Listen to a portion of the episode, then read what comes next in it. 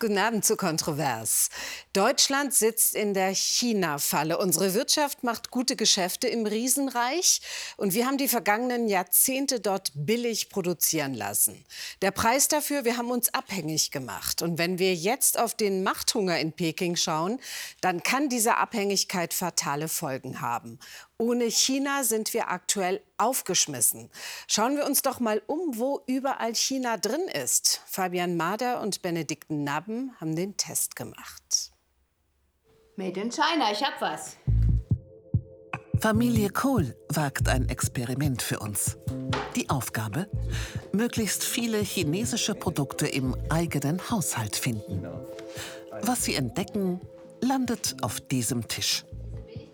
Die Herausforderung, 24 Stunden auf alles verzichten, was aus China kommt. Slowakia. Oh, nicht aus China. Siste. Mensch, da können wir Fernsehen gucken. China. Korea? Also der Okay. Stuhl ist aus Duisburg, aber der Motor ist aus China. Das ist alles made in nirgendwo. Ich hab was. Was denn? Das Feuerwehrfunkgerät. Also zumindest das Ladegerät, wie es mir. Vater Ulrich und Sohn Oskar sind bei der Freiwilligen Feuerwehr aktiv. Leg das mal mit auf den Tisch. Allerdings würde ich es im Einsatz benötigen und würde es mir dann wieder mitnehmen. Ne? Alle unsere Computer sind aus China. Eigentlich alles. Es füllt sich. Das Soll morgen nicht kalt werden? Keine Wieso? Winterjacke mehr. Ist das alles made in China? Ja. Oh, wo sind deine Latschen her? Aus China. Ausziehen. Zack. Das Ergebnis nach einer Stunde Suche? Also Elektronikgeräte, das war mir schon einigermaßen klar. Aber dass wir auch Kissen, Bilderrahmen. Bilderrahmen, Tassen, Schuhe. Reinigungsmittel haben, das ist doch sehr überraschend gewesen. In 24 Stunden besuchen wir Familie Kohl erneut. Ob sie es schaffen, nur einen einzigen Tag auf diese Produkte zu verzichten? Bei unserem Experiment geht es um Haushaltsgegenstände, anderswo um Leben und Tod. Unterwegs nach Bayreuth. Im Klinikum sind die Folgen der Abhängigkeit schon jetzt zu spüren. Christian Stumpf beobachtet gerade eine Herzoperation und macht sich Sorgen, denn es treten immer häufiger Lieferengpässe auf.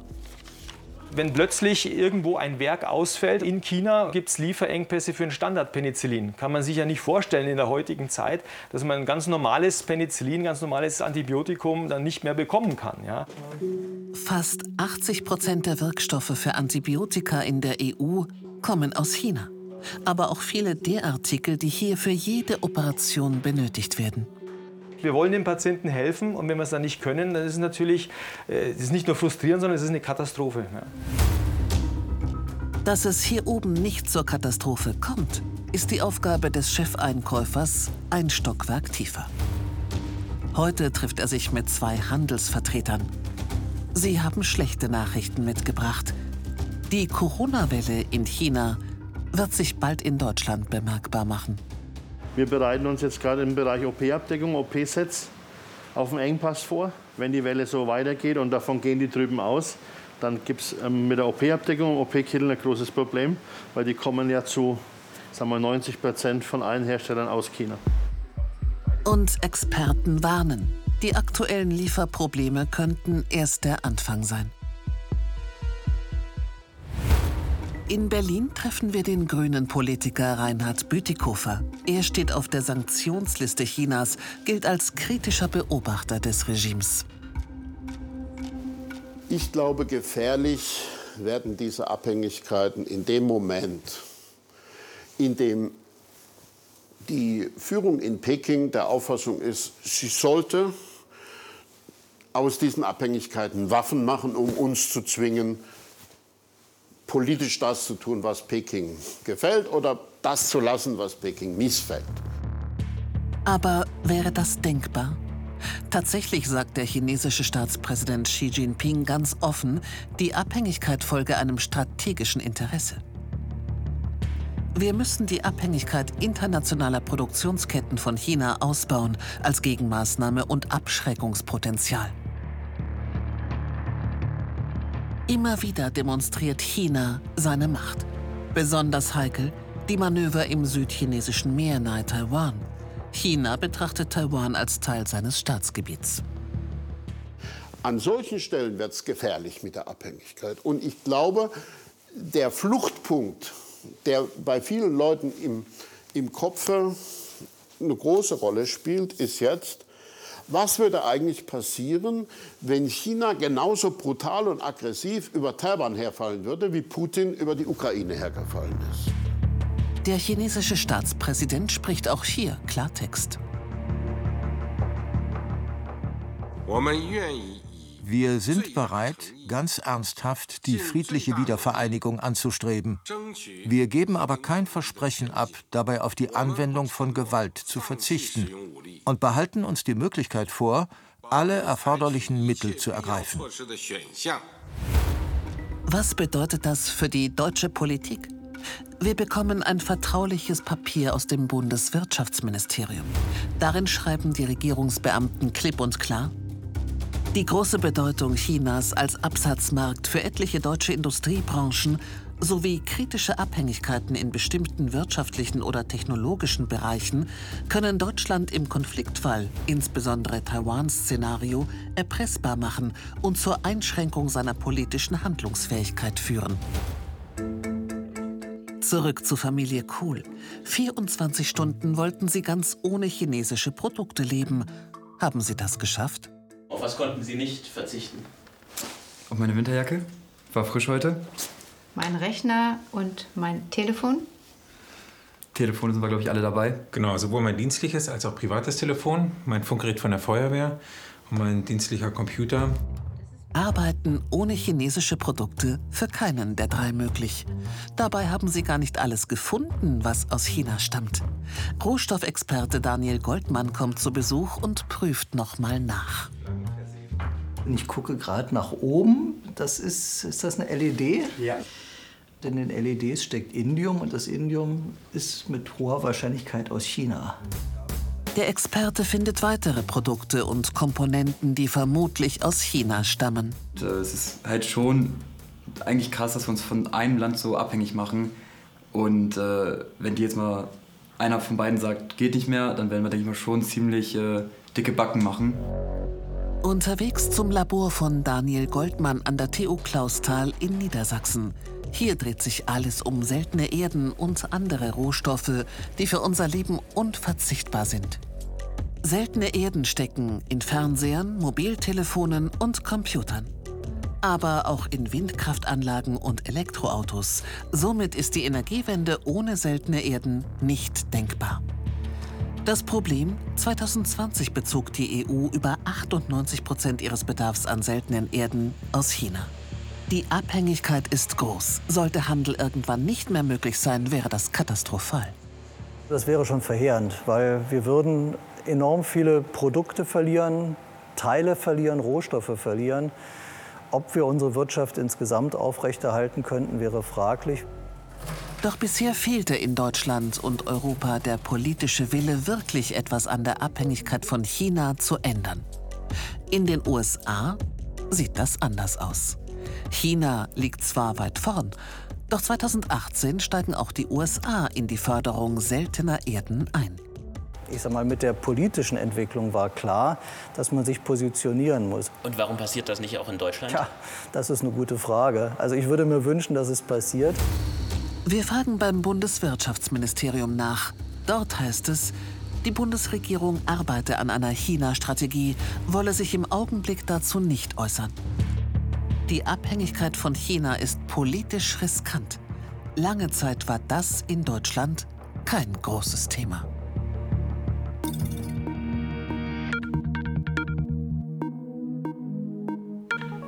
Dafür ist jetzt Handlungsbedarf, damit sich historische Fehler wie bei der Energieabhängigkeit von Russland nicht wiederholen. Zurzeit werden wieder händeringend Freiwillige gesucht, die sich für das Amt des Schöffen bewerben. Ein Amt mit viel Verantwortung und Macht. Denn die Laienrichter entscheiden gemeinsam mit den Berufsrichtern im Namen des Volkes darüber, ob jemand schuldig gesprochen wird oder nicht. Es gibt leider viel zu wenig Bewerber, dafür aber Hinweise, dass rechtsextreme Kreise sich für diese Posten interessieren. Ein Einfallstor, um die Justiz zu unterwandern? Melanie Marx hat für Kontrovers recherchiert. Das Landgericht München II am Morgen. Gleich wird Richterin Marion Tischler die Verhandlung beginnen. Also dann gehen wir mal in das Beratungszimmer. Hier in diesem Raum arbeiten wir uns Schritt für Schritt heran an das, was dann Urteil werden wird. Die Schöffen kommen erst kurz vor der Verhandlung. Angeklagt sind zwei Brüder wegen Drogenhandels. Eigentlich einer jener Fälle, wo man sagt, mach dich frei von allen Vorurteilen. Geh rein und schau dir die Situation an, damit du den Leuten gerecht wirst. Warum? Es sind zwei Ausländer. Und du kannst jedes Klischee walten lassen, wenn du willst. Und genau das soll man nicht tun. Ein Hinweis, den Marion Tischler ihren Schöffen vor jedem Prozess gibt. Alle sollen auf dem Boden der Verfassung stehen. Sie schwören einen Eid, vorurteilsfrei zu entscheiden. Aber wenn ich mich gut verstelle, dann geht es natürlich. Dann leiste ich hier einen Eid auf etwas, an das ich nicht glaube und konterkariere alles, alles das. Bisher hat Marion Tischler das nicht erlebt, aber dieses Jahr werden die Schöffen neu gewählt. 60.000 in ganz Deutschland. Schöffen sollen das Volk im Rechtssystem repräsentieren, gleichberechtigt mit dem Richter das Urteil fällen. Schon zur letzten Wahl 2018 haben extreme Gruppierungen ihre Anhänger dazu aufgerufen, sich zu bewerben. Das tun sie auch dieses Jahr mit Forderungen wie dieser. Es ist eine Möglichkeit, die Justiz zu korrigieren oder den grünen Richter zu überstimmen. Verhindert Cancel Culture Justiz noch heute. Es sind nur vereinzelte Aufrufe, aber könnten sie Erfolg haben? Freitagabend in Heilsbronn in Mittelfranken. Claudia Geisler-Kraft will heute über das Amt informieren. Sie ist selbst seit neun Jahren Chefin. Hier will sie ihre Erfahrungen weitergeben. Wichtig ist, dass die Informationen bei den Interessenten ankommen, dass sich die Interessenten für das Schöffenamt auch selber reflektieren und dann selber die Entscheidung treffen, fühle ich mich berufen, dieses Amt ähm, anzunehmen, auszuüben oder nicht. Hallo, treten Sie ein, nehmen Sie Platz. Knapp 20 Personen kommen heute Abend, mehr als bei vorherigen Infoveranstaltungen. Für die Schöffin ist das ein gutes Zeichen dass die Gerichte eine breite Bevölkerungsschicht zur Auswahl haben. Die Chefin sollen einen Querschnitt der Allgemeinbevölkerung darstellen. Bewerbungen gehen an die Gemeinden, die daraus Vorschlagslisten erstellen. Aus denen werden an den Amtsgerichten dann die neuen Schöffen ausgewählt. Die Hürden sind nicht besonders hoch. Bewerber müssen lediglich ein Formular ausfüllen, nicht einmal ihre Motivation angeben. Nur eines ist in Bayern in diesem Jahr neu.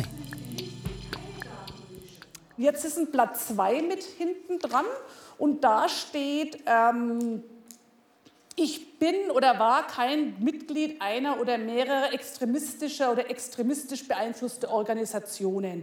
Also da gibt es keine große Überprüfung. Wenn sie gewählt sind, dann sitzen sie drinnen, dann kriegt man sie schlecht los. So sind in den vergangenen Jahren immer wieder Menschen auf die Richterbank gekommen, die dort eigentlich nicht sein sollten. 2016. Seit zwei Jahren ist ein Mann Schöffe am Landgericht München I. Dann kommt raus, er will auf seiner Terrasse die Reichsflagge hissen. Die Bundesrepublik Deutschland nennt er ein Besatzungsregime. Das deutsche Volk könnte von artfremden Ausländern ausgerottet werden. Die Rechtsprechung will er mit dem Rechtsempfinden des Volkes in Einklang bringen. Ähnliche Fälle gab es in Berlin, Erfurt, Regensburg, Amberg. Es sind Einzelfälle. Die Frage ist aber, ob alle auffallen. Das Landgericht Regensburg. Pressesprecher Thomas Polnick führt in den Sitzungssaal. Hier hätte beinahe ein Extremist mitverhandelt. Dass er aufgefallen ist, lag an seinen Äußerungen im Netz. Das Amtsenthebungsverfahren ging zurück auf eine Ereignismeldung der Polizei. Diese wiederum basierte auf einem Artikel in einem digitalen Regensburger Medium, in dem Äußerungen des Chefen in den sozialen Medien beschrieben waren und Auftritte bei öffentlichen Versammlungen. Es waren Äußerungen wie diese. Das Landgericht stellte einen Antrag, den Schöffen des Amtes zu entheben. Möglich war das jedoch nur, weil er sich öffentlich geäußert hat. Was ein Schöffe im Beratungszimmer etwa bei der Urteilsfindung sagt, darf nicht nach außen dringen. Dass jemand Prozesse hier beeinflussen kann, glaubt Polnick aber nicht. Die Vorgaben, vor allem in rechtlicher Hinsicht bei den Beratungen, werden von den Berufsrichtern gemacht. Und die Berufsrichter haben die Aufgabe, die Schöffen entsprechend zu instruieren. Es können also keine Entscheidungen getroffen werden, die mit der Rechtslage nicht vereinbar wären. So sieht man das auch in München. Die Verhandlung ist inzwischen vorbei. Marion Tischler und die Schöffinnen haben das Urteil gesprochen. Für sie funktioniert das System. Man ist zu dritt mindestens. Das heißt, es gibt dann schon auch ein Regulativ innerhalb der jeweiligen Kammer. Und das finde ich sehr, sehr wichtig und auch sehr gut. Wir sprechen ja auch schließlich im Namen des Volkes. Und wenn was wichtig ist, dann ist es auch Transparenz. Und wenn ich so einen habe, ja, dann wird man das schon feststellen. Wie viele Extremisten sich bewerben werden, ist unklar. Die Aufrufe haben jedenfalls schon mehrere tausend Menschen erreicht.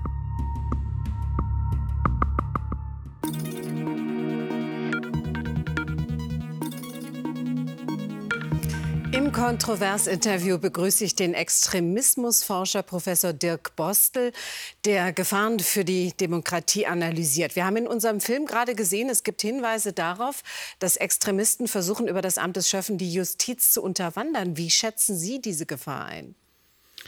Die sind auf jeden Fall in der Form ernst zu nehmen, dass es Aufrufe gibt und wir Fälle kennen.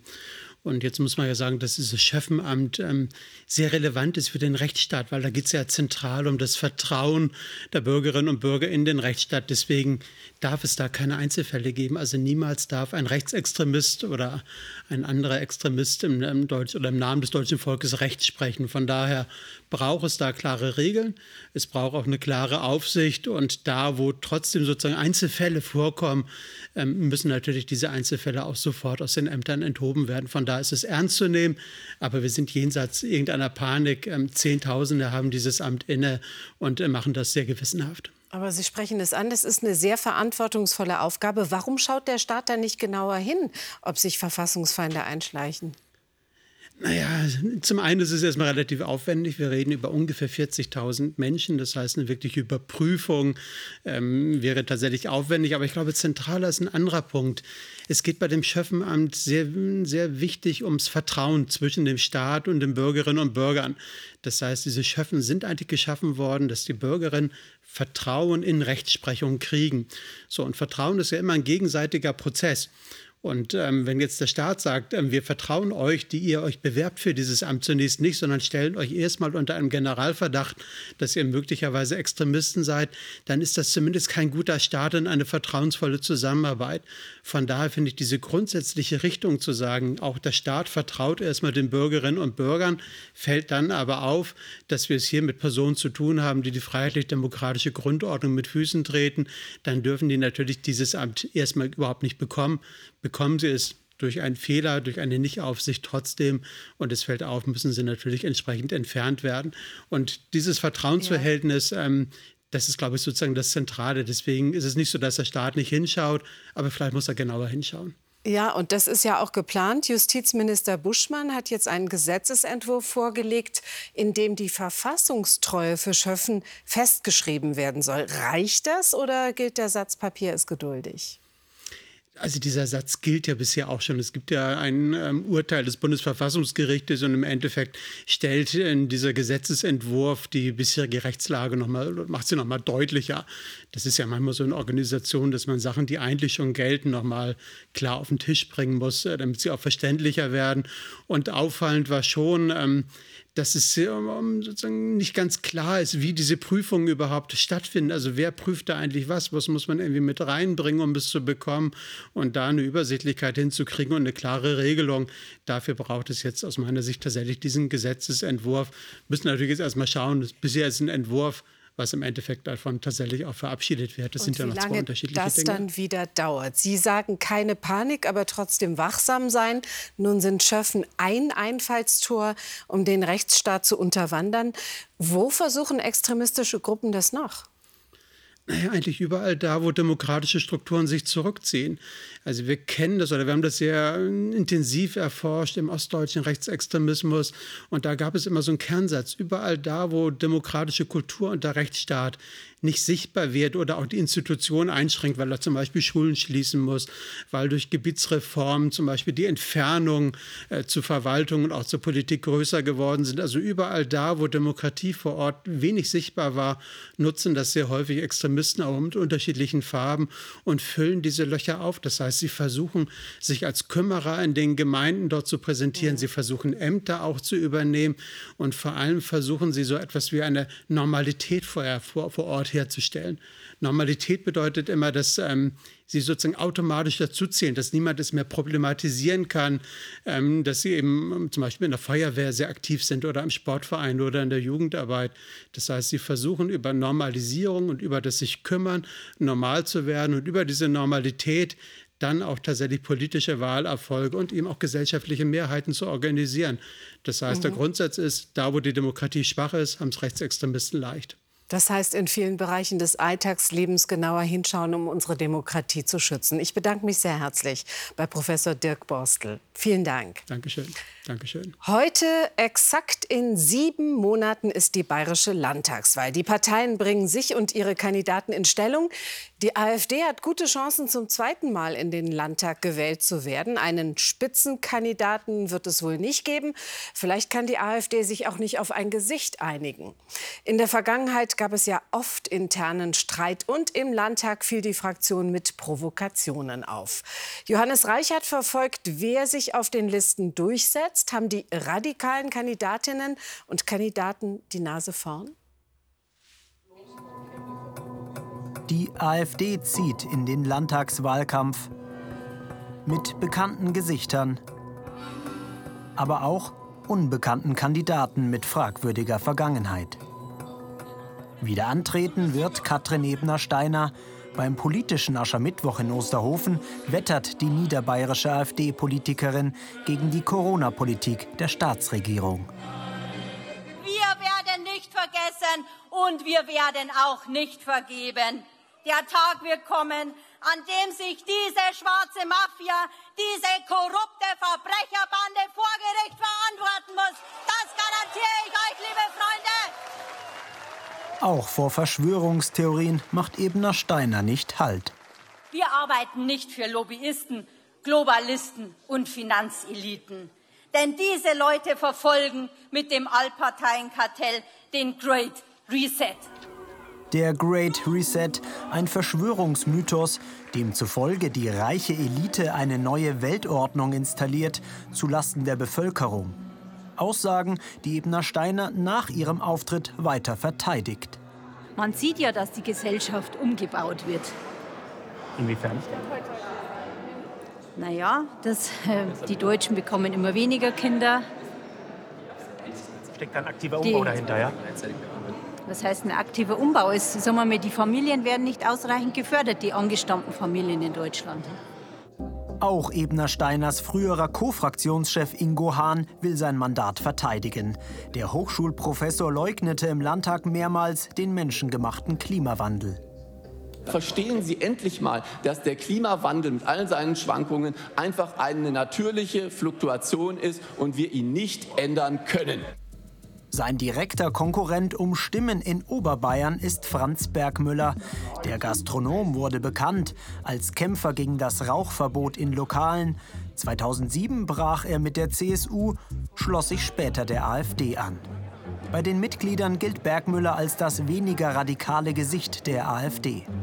Auf dem Bezirksparteitag nahe München am vergangenen Wochenende kommt es zum direkten Duell um Listenplatz 4 zwischen beiden Abgeordneten.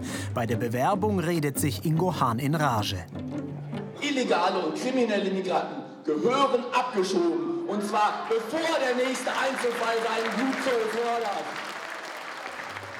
Bergmüller wählt zum gleichen Thema andere Worte. Ich bin kein Ausländerfeind. Wenn Sie arbeiten, und nicht unter Vorgaukeln von Asyl sich in unserer sozialen Hängematte breit machen. Daher bitte ich um Ihre Stimme. Kann Bergmüller die Mitglieder so von sich überzeugen? Ingo Hahn 195 Stimmen. Ingo Hahn macht das Rennen. Bergmüller wird abgestraft, landet auf Platz 18. Der Landtagskorrespondent der Augsburger Allgemeinen, Uli Bachmeier, beobachtet seit mehr als 20 Jahren die Parteien im Landtag. Das Klima habe sich verändert. Es ist ungemütlicher geworden mit der, mit der AfD hier. Früher hat man sich sozusagen im Plenarsaal geklopft und hinterher mal Bier miteinander getrunken. Die Liste der AfD-Eklats im Landtag ist lang. Während der Rede von Charlotte Knobloch, der Präsidentin der israelitischen Kultusgemeinde München und Oberbayern, verlassen große Teile der AfD-Fraktion den Saal. Außerdem der Auftritt eines AfD-Abgeordneten mit Gasmaske. Die damalige Fraktionschefin Ebner Steiner, die während einer Fraktionssitzung eine Scheibe zertrümmert und dabei einen Kollegen verletzt. Mehrere Rügen für AfD-Abgeordnete und Austritte aus der Fraktion. Teile der AfD wollen das demokratische System in Frage stellen. Sie wollen das unterminieren. Und das kann ich natürlich mit, äh, mit blöde Fragen, mit Verdächtigungen, mit, mit äh, sonst irgendwelchen haltlosen Dingen. Und das wird sich wohl nicht ändern, wenn Leute wie er in den Landtag einziehen. Patrick Herkommer, 31 Jahre, der AfD-Direktkandidat in Kaufbeuren, soll Verbindungen mit Neonazis gehabt haben. Das geht aus Recherchen des Portals Allgäu Rechtsaußen hervor. Fotos zeigen Herkommer wiederholt mit Mitgliedern der rechtsradikalen Neonazi-Kameradschaft Voice of Anger. Laut Verfassungsschutz ist Voice of Anger die mitgliederstärkste Skinhead-Gruppierung in Bayern. Herkommer gilt als glühender Anhänger des AfD-Rechtsextremisten Björn Höcke. Ein anfangs zugesagtes Interview mit Kontrovers sagt Herkommer kurzfristig ab. Auf Nachfrage antwortet er dann schriftlich, in jungen Jahren hatte ich über private Verbindungen Freunde, die mit dem von Ihnen genannten Club in Kontakt waren. Mitglied war ich dort zu keinem Zeitpunkt. Toleriert die AfD solche Kandidaten? Wir fragen nach beim AfD-Landeschef Stefan Protschka. Wenn ich mit irgendjemandem auf der Straße spreche, dass da vielleicht einmal der ein oder andere dabei sein kann, der in einer Organisation dabei ist, die nicht gut ist, kann sein. Aber ich bin froh, dass wir in der AfD sind, weil wir haben die Unvereinbarkeitsliste. Solche Leute kommen bei uns gar nicht in die Partei rein. Anfangs zweifelt Protschka an den Belegen. Ich kenne keinen von diesen beiden. Dann interpretiert er die Zusammenhänge so. Mein Gott, das ist Geschichte. Vielleicht hat er ihn abgeholt. Vielleicht ist der Mensch heute ganz ein guter. Wissen Sie das? Ich weiß es nicht, ich kenne mich beide nicht. Ein weiterer Anwärter mit Kontakten in rechte Kreise, Franz Schmid, Direktkandidat der AfD in Neu-Ulm. Er steht der identitären Bewegung nahe. Anfang November führte Schmid Vertreter der extremistischen Gruppe durch den Landtag, festgehalten auf seinem Instagram-Profil. Die identitäre Bewegung wird vom Verfassungsschutz beobachtet. Sie will ein homogenes Volk schaffen, das kulturell reingehalten werde. Über seine Kontakte zur identitären Bewegung will Schmid nicht sprechen. Da können wir jetzt nicht drüber reden. Sie wissen, dass Sie ja vom Verfassungsschutz beobachtet da kann ich jetzt nicht drüber reden. Warum machen Sie da mit bei Ihnen? Kein Dementi. Eines ist sicher, Abgrenzung vom ganz rechten Rand sieht anders aus. Das war's von uns. Unsere Beiträge können Sie auch über die ARD Mediathek abrufen. Danke fürs Zuschauen. Hier geht's weiter mit den BR24 Nachrichten. Ihnen einen guten Abend und bis bald.